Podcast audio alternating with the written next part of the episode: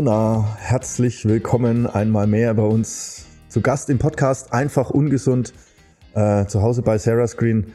Ähm, du bist Wiederholungstäterin. Du hast das letzte Mal mit Markus hier an dieser Stelle sprechen dürfen und er hat dich äh, damals zum Thema Vollkorn äh, interviewt und mit dir gesprochen, was da, was da für spannende Rezepte und auch für, für nützliche äh, Informationen rund um das Thema Gesundheit mit dem Vollkorn verbunden sind. Wir sprechen heute auch über Ernährung, da freue ich mich sehr drauf und freue mich auch, dass wir dich als, als äh, Zugpferd da nochmal gewinnen konnten und etwas Zeit von dir haben.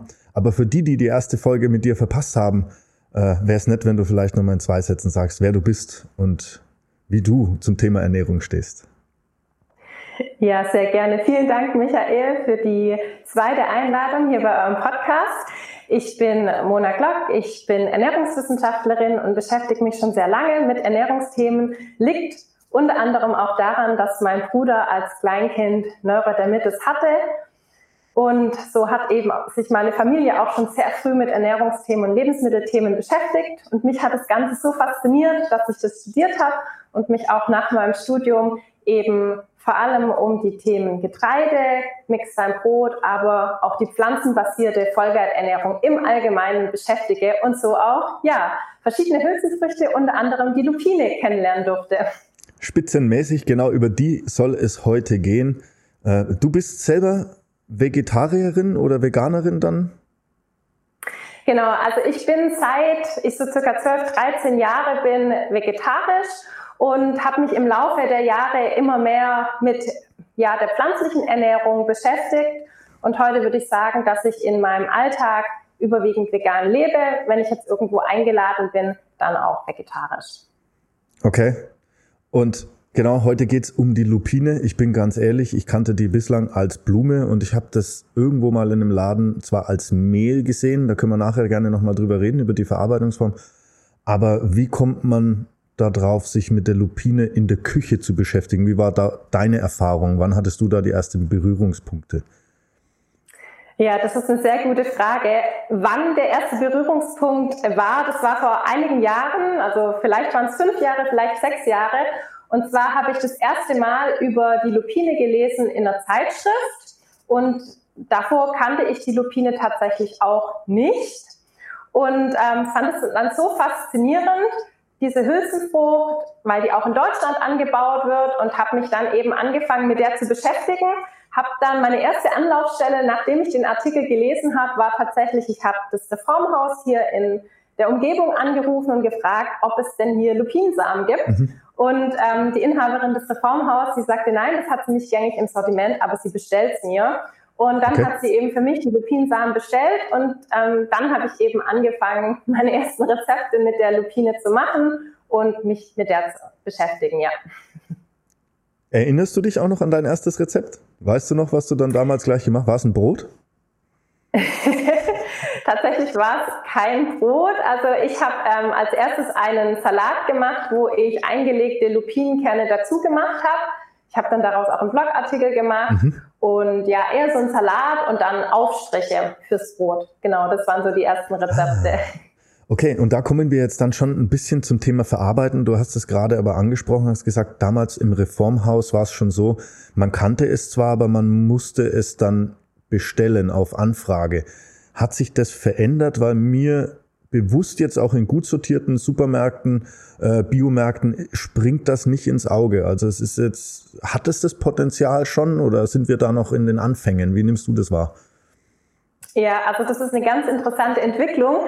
Wenn wir mal überlegen, die Lupine an sich, die wird eigentlich schon seit vorrömischer Zeit als Lebensmittel genutzt. Also Hab ich auch gelesen. 2000 vor Christus haben es die Ägypter schon genutzt, zum Beispiel. Ja, ja also unglaublich. Und dann ist es hier zumindest in Vergessenheit geraten. Also auch in den Mittelmeerländern wird es tatsächlich gerne als Antipasti oder als Snack verzehrt. Mhm. Und dort findet man das tatsächlich auch in typischen Supermärkten. Mhm. Und hier in Deutschland das sind, ist eher das Lupinenmehl, das man eigentlich in einem gut sortierten Supermarkt findet und weniger die Lupinensamen oder die Lupinenkerne. Da gibt es aber einige Online-Shops, die das eben haben, wo man das eben dann auch äh, bekommen kann. Jetzt so der Samen selber ist immer noch momentan rar.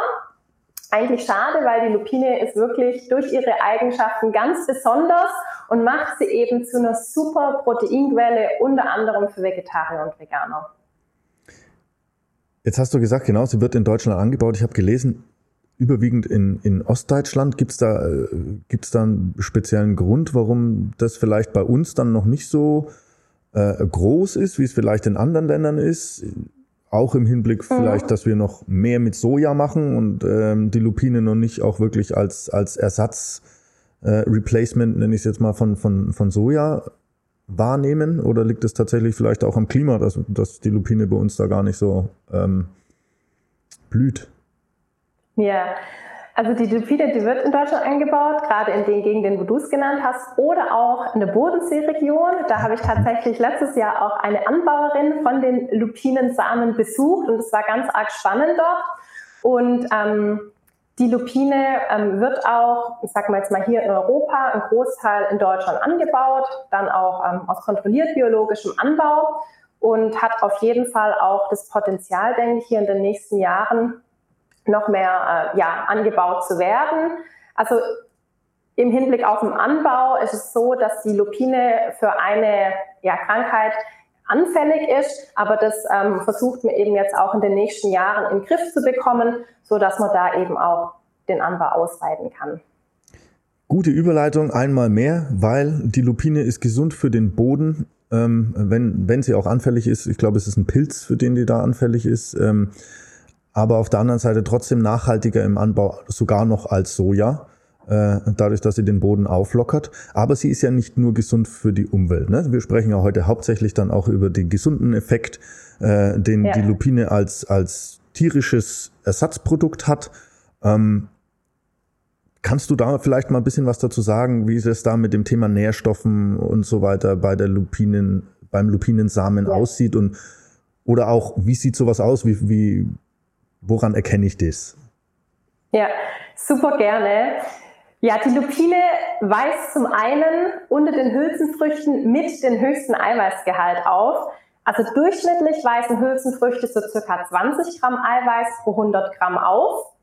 Und die Lupine ist zusammen mit der Sojaspitzenreide, also die Lupine liefert bis zu 40 Gramm Eiweiß pro 100 Gramm. Also eine wahre Eiweißbombe.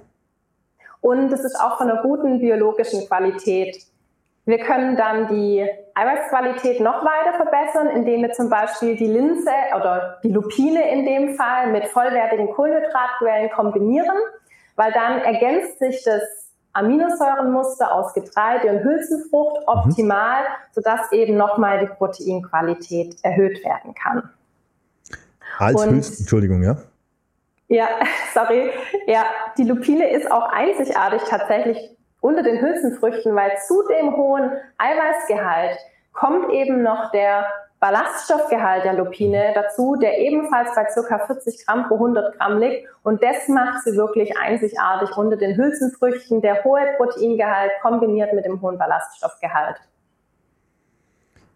Vitamin E, Spurenelemente, glaube ich, sind auch noch mit da drin. Ja, also ja. die Hülsenfrucht, das war der Versuch, dich gerade zu unterbrechen, genau nochmal das Thema Ballaststoffe mit anzusprechen. Also auch da nochmal ja. äh, ein, ein, ganz, ganz wichtiges, ähm, ja, auch zur Darmreinigung eignend äh, äh oder eignend sich diese Bohne sehr. Ähm, Kalium habe ich gelesen, Calcium, Magnesium ja. und Eisen. Also es ist das neue Superfood. Also Genau, also es ist wirklich ein heimisches Superfood und wie du schon angesprochen hast, bestimmte Mineralstoffe wie Calcium, Eisen, Zink, aber auch bestimmte Vitamine, wie zum Beispiel das Vitamin B2, was ja auch ein besonderes mhm. Augenmerk nochmal äh, verdient, dieses Vitamin B2, vor allem auch in der pflanzenbasierten Ernährung. Und ähm, ja, die Ballaststoffe, du hast auch schon angesprochen, viele wichtige Funktionen für uns. Zum einen, wir bleiben länger satt. Der Blutzuckerspiegel steigt weniger stark an nach den Mahlzeiten. Sie haben eine günstige Auswirkung auf unsere Blutfette und darüber hinaus beeinflussen sie auch unser Darmmikrobiom positiv. Also ja, ein echtes Superfood, wie schon gesagt. Super, bleiben wir da ganz kurz mal noch dran, ja. weil wir haben gesagt, okay, ist auf der einen Seite jetzt mal gesund. Wir kennen diese Effekte inzwischen auch aus der pflanzlichen Ernährung. Ähm, was kann das aber auch für eventuellen Krankheiten, Symptomen vorbeugen? Also gerade so in Richtung Herz-Kreislauf-System. Ne? Wo, wo kann man da ansetzen? Was ist dann vielleicht auch für denjenigen, der präventiv und jetzt nicht nur rein die, das tierische Ersatzprodukt sucht, sondern der präventiv auch ein bisschen was für sein, für sein Gesundheitssystem machen möchte? Wo, worauf kann der einzahlen? Ja, genau. Ja, das ist eine sehr gute Frage. Also präventiv grundsätzlich natürlich eine vollwertige Ernährung, das heißt mit Vollkorngetreide, mit viel Gemüse, mit Obst, mit hochwertigen Ölen und auch mit Hülsenfrüchten, wo die Lupine jetzt wieder ins Spiel kommt. Denn die Lupine hat unter anderem auf die, aufgrund des genannten Ballaststoffgehalts natürlich vielfältig positive Wirkungen. Zum Beispiel kann es eben den Cholesterinspiegel sehr positiv beeinflussen. Darüber hinaus kann es eben helfen, Normalgewicht zu halten beziehungsweise auch wieder zu erreichen, denn die Ballaststoffe sättigen natürlich sehr gut und sie haben auch günstige Auswirkungen, zum Beispiel auf Blutdruck. Also ja. Sehr schön. Was ist denn an deiner Meinung nach auch zu bevorzugen? Also Produkte aus den ganzen Samen oder besser mhm. aus den Isolaten und oder vielleicht können wir generell über das Thema Verarbeitung sprechen. Wie wird aus Lupinen Samen etwas gemacht, was wir dann verzehren können? Ja, sehr gerne. Da ist die Bandbreite riesig und ich bin dafür, das ganze Produkt tatsächlich zu bevorzugen im Vergleich zum Isolat. Also beim Isolat, da hat man ja das Protein, das mhm. Lupinprotein allein und hat eben die anderen wertvollen Bestandteile, wie zum Beispiel die Ballaststoffe, nicht mehr. Mhm. Und mhm. im ganzen Samen, im ganzen Lupinsamen, da haben wir eben alles, die Proteine, die Ballaststoffe und die Mineralstoffe. Deshalb am besten immer den ganzen Samen ver verwenden. Und jetzt, was kann man davon machen oder wie sieht die Lupine überhaupt aus? Und zwar zeige ich euch das Sehr mal gut. kurz. Ich habe hier nämlich verschiedene Sachen dabei. Ich halte mal in die Kamera, du kannst mir einfach kurz sagen, ob man das so gut, gut Ich kann es sehr kann. gut erkennen, ja. Perfekt. Also das hier wären jetzt die Lupinensamen. Die Lupinensamen selber kann man verwenden, wie alle anderen Hülsenfrüchte auch. Also man weicht sie ein, so circa acht bis zwölf Stunden, beispielsweise über Nacht, und kocht sie dann. Die Lupinensamen kann man auch schälen. Dann hat man die Lupinenkerne, die sind jetzt deutlich gelber. Mhm. Das zeige ich auch mhm. mal in die mhm. Kamera. Und das Tolle an diesen Lupinenkernen enthalten trotzdem die ganzen Nährstoffe. Also das kann man vergleichen wie mit roten Linsen. Rote Linsen sind ja auch geschälte ja. Linsen da entfällt die Einweichzeit. Die kann man direkt kochen, hat dann in 20 bis 30 Minuten wirklich eine fertige Hülsenfrucht, äh, ja, bei, Beilage oder zum Weiterverarbeiten. In kochendem Wasser einfach 20 bis 30 Minuten. Genau, einfach aufkochen lassen und dann ausquellen lassen auf der okay. warmen Herdplatte. Und die verwende ich zum Beispiel in meinem Alltag ganz gerne. Und für was dann? Ich war an. Dann auch wieder für Salat, oder? Genau, zum Beispiel für Salate oder für Chilis, für Currys. Mhm. Da gibt es ganz viele Anwendungsmöglichkeiten. Und was ich ganz interessant fand, als ich mich mit der Lupine beschäftigt habe, da habe ich gelesen, dass die Lupine gerne in den Mittelmeerländern auch verzehrt wird. Und ich war Anfang des Jahres in Spanien im Urlaub und habe gedacht, Mensch, ich habe mich daran erinnert, das wird ja wohl gerne gegessen, also mache ich mich auf den Weg in so einen typischen Supermarkt. Mhm. Und ich habe tatsächlich die Lupine entdeckt und das hat mich so gefreut. Also da gab es verschiedene Lupinensamenprodukte, was man bei uns ja nicht so findet. Ja. Und zwar ähm, findet man die da auch eingelegt. Ich zeige die auch mal in die Kamera. So sieht es dann aus. Also das sind so zum Beispiel eingeschweißte ähm, Päckchen mit eingelegten Lupinensamen und die werden dort wohl gerne so als Snack oder auch als Antipasti verzehrt. Das fand ich ganz interessant. Das heißt, andere Länder scheinen da weiter wieder zu sein oder haben das grundsätzlich vielleicht schon immer mehr in ihrem Speiseplan gehabt? Genau, ähm, vermutlich eher da, weil es traditioneller bei denen ja. ähm, vorhanden ist auf dem Speiseplan und so eben auch der Einzug im Supermarkt stattgefunden hat tatsächlich. Was man bei uns allerdings findet, in gut sortierten Supermärkten ist das Lupinenmehl. Ja. Das habe ich ja auch mal, das zeige ich auch mal in die Kamera. Und zwar das Lupinenmehl, das sieht wunderbar gelb aus, also die Lupinenkerne ein bisschen ein dunkleres Gelb. Und äh, ja, diese Gelbfärbung, die geht zurück auf die enthaltenen Carotinoide. Das sind sekundäre Pflanzenstoffe, die zum Beispiel auch in der Karotte für die Gelbfärbung verantwortlich sind. Und dieses Mehl findet man eben auch bei uns typischerweise im Supermarkt. Das sind weniger die Lupinensamen oder die Lupinenkerne, sondern eher das Mehl, was man eben dort findet. Für alle Audiozuhörer in dem Podcast kann ich jetzt nur wärmstens empfehlen, mal auf YouTube zu gehen und sich das anzugucken. Äh, es ist nämlich nicht so einfach zu identifizieren und es ist ganz gut, wenn man mal weiß, wie sowas aussieht und nach was man ausschauen muss. Ähm, ich denke, an Hülsenfrüchten gibt es ausreichend im Supermarkt, aber es ist eben noch exklusiver irgendwann an der Seite. Vielleicht eine ganz kurze Frage mal dazu. Ist es auch preislich eigentlich eine Alternative dann oder ist es aufgrund der Tatsache, dass es kaum verfügbar ist, eher wieder teurer? Genau, das ist auch eine gute Frage. Also die Lupine ist im Vergleich zu anderen äh, Produkten oder zu anderen Hülsenfrüchten eher hochpreisig. Mhm. Genau, so ist aktuell der Standpunkt im Supermarkt. Ja, okay, also du, ja, alles wieder eine, eine normale Marktwirtschaft, die sich dahinter auch. Aber wenn, ja. wenn wir eine höhere Nachfrage haben, gibt's vielleicht auch dann bald irgendwie salonfähigere Preise zu diesem Thema. Ne? Jetzt klingt es auch alles so wie ähm, wir ernähren uns jetzt dann von der Blumenwiese, finde ich so ein bisschen, ähm, von der bunten, was ich zwar charmant finde, ja. Aber so einfach ist es ja, glaube ich, nicht. Also ich kann ja jetzt nicht deswegen trotzdem, wenn ich sage, der Preis im Supermarkt ist mir zu teuer, dann gehe ich auf die heimische Wiese ähm, und lutsche da an ein paar Blumen. Damit ist mir nicht geholfen, richtig?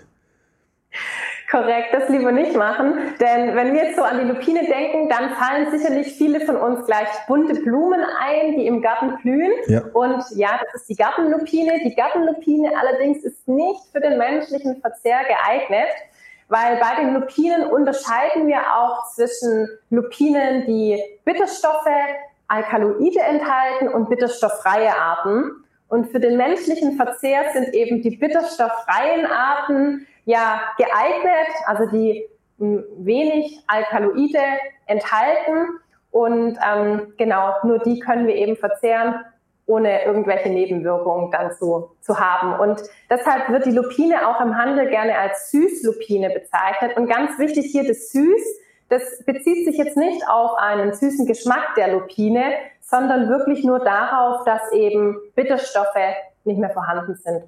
Also rausgezüchtet, ne? Genau. Im ja. Endeffekt. Ja.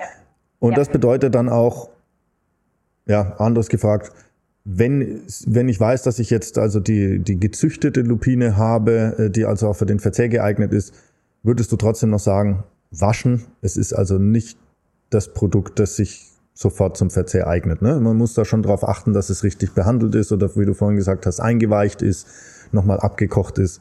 Es ist nicht wie, die, wie der Pinienkern. Genau. Also ich würde die Lupine nach wie vor einweichen und waschen. Wie gesagt, bei den, ähm, bei den Lupinenkernen, die sind ja geschält, die können ich direkt kochen. Wenn ich die ganzen Samen habe, die auf jeden Fall einweichen. Und was das Einweichen eben auch nochmal für Vorteile hat, beziehungsweise was ja auch beim Keimvorgang dann stattfindet, eben durch einen langen Einweichprozess wird zum Beispiel das Enzym Pythase aktiviert und die Pythase kann dann das Pytat, Pythinsäure abbauen und dadurch können wir eben auch bestimmte Mineralstoffe ähm, ja, verbessert aufnehmen. Also das ist eben auch nochmal durch das Einweichen, Einweichen oder wenn wir beispielsweise ganze Lupinensamen keimen, also Keimvorgang an sich super wertvoll. Ich keime sehr gerne alle Arten von Hülsenfrüchten, aber auch ähm, ja, Ölsamen und so weiter. Das ist eben, dass durch den Keimvorgang dann eben nochmal der Vitamin- oder der Mineralstoffgehalt ja, erhöht wird und wir auch Mineralstoffe verbessert aufnehmen können dann. Gibt es da vielleicht sogar trotzdem noch einen Hinweis, ich denke jetzt einmal an Allergiker, gibt es da noch etwas, worauf man achten muss? Eventuell ist das ja. für jeden geeignet? Genau, das ist auch ein ganz wichtiges Hinweis. Also die Lupine selber ist ein Allergen. Mhm. Und zwar zählt die Lupine zu den 14 Allergenen, die in Europa, also in Europa gibt es ja ein einheitliches Lebensmittelrecht, kenntlich gemacht werden muss. Das heißt, wenn im Produkt Lupinenbestandteile enthalten sind, dann muss es eben kenntlich gemacht werden. Das sieht man dann auch hinten im Zutatenverzeichnis auf der Produktverpackung, ist dann eben gesondert gekennzeichnet, enthält Lupine etc., weil die Lupine eben ein Allergen für viele darstellt und häufig auch in Kombination mit Erdnussproteinen. Ja, also da Acht geben. Also soll heißen, wenn ich weiß, dass ich eine Erdnussallergie habe, wäre ich auch beim Verzehr von Lupinen vorsichtig oder wäre Vorsicht vorsichtig, geboten. Genau. Ja? ja. Alles klar, genau. zahlt da drauf ein. Wunderbar. Dennoch, wir wollen ja jetzt da keine Angst machen äh, vor der Lupine. Also wäre jetzt auch übertrieben, aber die Erdnussallergie wissen wir alle, dass die, glaube ich, eine etwas äh, anspruchsvollere äh, Allergie ist. Ähm, insbesondere dann die Konsequenzen daraus. Jetzt sind wir gerade ja noch in einer Zeit, das Frühjahr kommt ähm, und ich würde behaupten, die meisten Menschen beschäftigen sich jetzt damit, noch die äh, Winterpfunde loszuwerden. Und auch dazu habe ich gelesen, ähm, dient bei der Low Carb Ernährung dann wiederum die Lupine auch wieder sehr gerne als Ergänzung. Ja, kannst du vielleicht auch noch was zum Thema Cholesterin oder, oder Gluten? Und auf der anderen Seite ist es ja dann wiederum eben für gerade für Zöliakie äh, äh wieder eine, eine beliebtere ja, Zutat. Genau, Michael, du sprichst es gerade an. Also die Lupine ist wie alle Hülsenfrüchte auch glutenfrei, bedeutet eben auch Menschen mit Zöliakie können Lupinen verzehren und ähm, die Lupine an sich kann eben auch als Mehl verwendet werden. Hier nur der Zusatz, wenn man jetzt von typischen Brotgetreiden ausgeht, ähm, dass man dann eben nicht mehr als 15 bis 20 Prozent zum Teig zugibt. Ich habe auch schon mal ein glutenfreies Brot gebacken. Das habe ich dann mit Reismehl gemacht. Mhm. Ähm, ich glaube, äh, der Buchweizen war auch noch dabei und da eben auch anteiligen Lupinen, ja, Lupinenmehl dazugegeben. Das war dann auch sehr gut. Also da darf man selber auch mal ein bisschen rumexperimentieren und sich da tatsächlich rantasten. Kann aber eine gute Alternative sein oder eine Ergänzung auf dem Speiseplan, ja. Rantasten wollen wir uns auch noch ein bisschen an deine Küche, weil wenn ich richtig weiß, hast du dazu auch ein Kochbuch geschrieben ähm, über die Lupine und den, den richtigen äh, oder wie man es eben vielfältig in der Küche einsetzen kann. Hast du da vielleicht noch mal ein, zwei, drei Tipps der unterschiedlichen Zubereitungen? Über Salat haben wir jetzt schon gesprochen, ja, aber gibt es da noch irgendwelche ja. Dinge, wo du sagst, so, das war ein absolutes Highlight für mich, als ich selber für mich entdeckt habe? Ja, ja, super. Genau, also die Lupine, die Bandbreite der, der Rezepte, die ist riesig und ich finde es einfach so faszinierend, ähm, weil ja eigentlich das Lupinenmehl bei uns im Handel verstärkt anzutreffen ist. Und ich persönlich finde, aus dem eigentlichen Lupinensamen oder aus den Lupinenkernen selber kann man noch viel mehr machen als aus dem Mehl.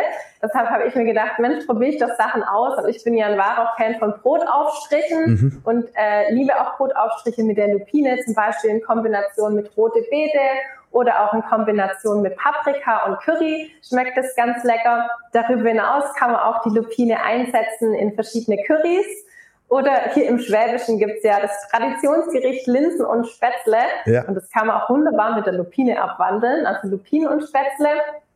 Und darüber hinaus lassen sich auch Suppen mit der Lupine machen oder man kann es auch ins Müsli reinrühren, ins Brot mit verbacken, also auch die ganzen Kerne. Also da gibt es eine ganze Bandbreite, was man mal ausprobieren kann. Nachdem ich jetzt auch eine gewisse Zeit schon in Baden-Württemberg gelebt habe, weiß ich, dass man natürlich bei Linsen und Spätzle auch gerne noch Essig zugibt. Ist es dann die gleiche Zubereitung oder ist es wirklich eine Variation? Kann man das so eins zu eins ersetzen? Ja, genau. Also es ist tatsächlich so, dass man es fast eins zu eins ersetzen kann. Auch in dem Rezept Lupin ja. und Spätzle, das zum Beispiel im Rezeptheft ist, da kommt auch etwas Essig mit dazu. Also es ist wirklich so, ja, kann man einfach mal ersetzen und die Spätzle zusammen mit den Lupinen genießen. Als Vorspeise, als Hauptgericht, aber es gibt es auch als Dessert.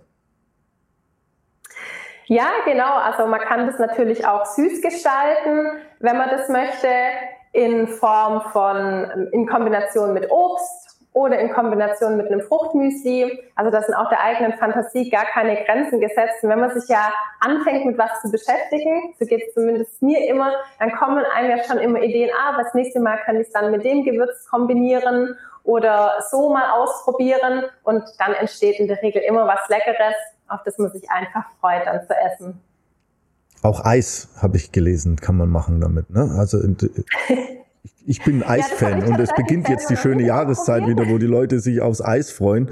Wo ich dachte so, spitze. Inzwischen gibt es auch so viele Möglichkeiten, äh, äh, Eis zu machen und Eisersatz eben auch aufgrund der Konsistenz. So. Aber es geht ohne Milch. Das, hat, war, das war das, was mich da fasziniert hat. Also ich kann eigentlich dadurch ein veganes Eis auch machen. Ne? Genau, ja. Also ich persönlich habe es jetzt tatsächlich noch nicht selber ausprobiert und habe es auch noch nicht, auch nicht gekauft. Ne? Aber du siehst, ich habe sehr viel gelesen. Ja. das wäre was, dieses Jahr auszuprobieren. Und ähm, man findet auch im Handel mittlerweile aus der Lupine zum Beispiel Tempeh aus der Lupine oder auch Tofu aus der Lupine, auch äh, Lupin Guac, Lupin Joghurt. Also da kommt schon was und man sieht auch so die Entwicklung in den letzten Jahren, dass da ganz viel gemacht wird und entwickelt wird. Und ich glaube auch in Zukunft können wir mit vielen Produkten ähm, von der Lupine rechnen. kann ich mich dann da auch überessen? Also gibt es auch den roten Bereich? Wir hatten vorhin ja mal ganz kurz über Alkaloide gesprochen oder Bitterstoffe, wo wir auch wissen, dass da uns nur eine gewisse Dosis gut tut. Muss ich da auf was mhm. achten oder kann ich mich eigentlich, kann ich die Lupinen dann nebenher noch ähm, zum Snacken vorm Fernseher nehmen? ja, genau. Also im Hinblick auf Überdosierung ist mir hier tatsächlich nichts bekannt ähm, weil es eben diese bitterstofffreien Arten sind. Snack war auch noch ein gutes, ein gutes Stichwort tatsächlich. Auch die Lupinenkerne, die kann man ja im Backofen äh, rösten. Die kann man dann davor auch marinieren, entweder herzhaft mit zum Beispiel Paprikapulver oder auch süß mit ein bisschen Zimt etc. Dann kann man die auch wunderbar snacken. Und das Gute dabei ist, unter anderem durch den hohen Ballaststoffgehalt sättigen die dann natürlich auch die mhm. Lupinenkerne. Das heißt, so eine natürliche Sättigung wird dann auch eintreten. Genau. also wir sehen, wir haben ein, ja, ich will nicht sagen entdeckt, aber wir haben eine neue Zutat auf jeden Fall hier gerade mal etwas Raum verschafft, die es äh, verdient hat, in die deutschen Küchen zu kommen, oder? Wie, ja. wie, wie schätzt du die Zukunft ein? Müssen wir da noch mehr, mehr Werbung dafür machen? Äh, und, und wer ist vielleicht auch dafür geeignet, das jetzt noch weiter zu multiplizieren? Also wer wäre jetzt dafür geeignet, anzusprechen, mit der Lupine anfangen zu kochen oder zu äh, die in die Ernährungspläne aufzunehmen? Arbeiten die Ernährungsberater da draußen bereits damit? Weißt du da was dazu? Genau, also da weiß ich tatsächlich nicht so viel drüber. Ich weiß, dass die Lupine, ähm, ja, für die, wo sie kennen, so ein, ja, ein Fanprodukt tatsächlich ist. Es wird aber auch im Hinblick auf den Anbau immer gemacht. Also es gibt Anbauregionen in Deutschland und ich glaube auch die Entwicklung, weil auch die Nachfrage nach ähm, pflanzlichen Proteinquellen hoch ist, denke ich, dass es auch ähm, ja für die Lupine eine, eine gute Zukunft ist, auch im Hinblick aus den Produkten, was man daraus eben alles ähm, ja machen und gestalten kann. Von daher ja lade ich einfach jeden mal an, die Lupine zu probieren, da mal ein bisschen auszutesten in der Küche. Ja. Ausgezeichnet, da machen wir natürlich mit, weil du bist so lieb und hast uns vorher schon verraten, dass wir eines deiner Kochbücher auch ähm, über diesen Podcast mit verlosen dürfen. Äh, dementsprechend wollen wir das unterstützen, dass die, die Lupine mal auf den einen oder anderen Teller kommt, wo sie bislang noch nicht war. Äh, wir kann also nur jedem da draußen herzlich einladen, sich bei uns zu melden, auch unten in den Kommentaren ähm, noch Fragen zu hinterlassen äh, auf YouTube oder uns direkt anzuschreiben, Mona direkt anzuschreiben, weiß ich, funktioniert genauso. Sie antwortet sehr zuverlässig und sehr schnell. Äh, alles rund um die Lupine und äh, um weitere Ernährung äh, kriegt ihr sachkundig Auskunft und wir freuen uns nämlich auch schon darauf, wenn wir Mona dann zum dritten Mal einladen dürfen, weil es jedes Mal wirklich sehr viel Spaß macht mit dir äh, über, über die Küche zu reden und auch deine Leidenschaft mitzuerleben, wie, wie du dich mit diesen Produkten auseinandersetzt, äh, wie du sie mit einbeziehst, wie du auch deine eigenen Geschichten damit verbindest. Das kann einfach nur Spaß machen. Also wollen wir Spaß machen aufs Kochbuch und ich bin sehr neugierig, ähm, wie viele sich da melden. Ich werde auf jeden Fall reinblättern, ich werde es auf jeden Fall ausprobieren. Ähm, und deshalb kann ich nur noch mal an der Stelle sagen, vielen, vielen Dank, Mona, für deine Einblicke heute in, in deine Küche, aus deiner Küche. Ja, genau. ein nächstes Mal vielleicht dann auch mal ja. bei uns in Hamburg im Wohnzimmer. Aber ja. an dieser Stelle herzliche Grüße in den Südwesten und nochmal vielen, vielen Dank, dass du heute unser Gast warst. Vielen Dank, Michael, für die Einladung und ähm, ja, es hat mir auch wieder mega viel Spaß gemacht. Vielen, vielen Dank. Dann bis bald, liebe Mona, pass auf dich auf und weiterhin so viel Glück in der Küche. Danke, ciao. Tschüss.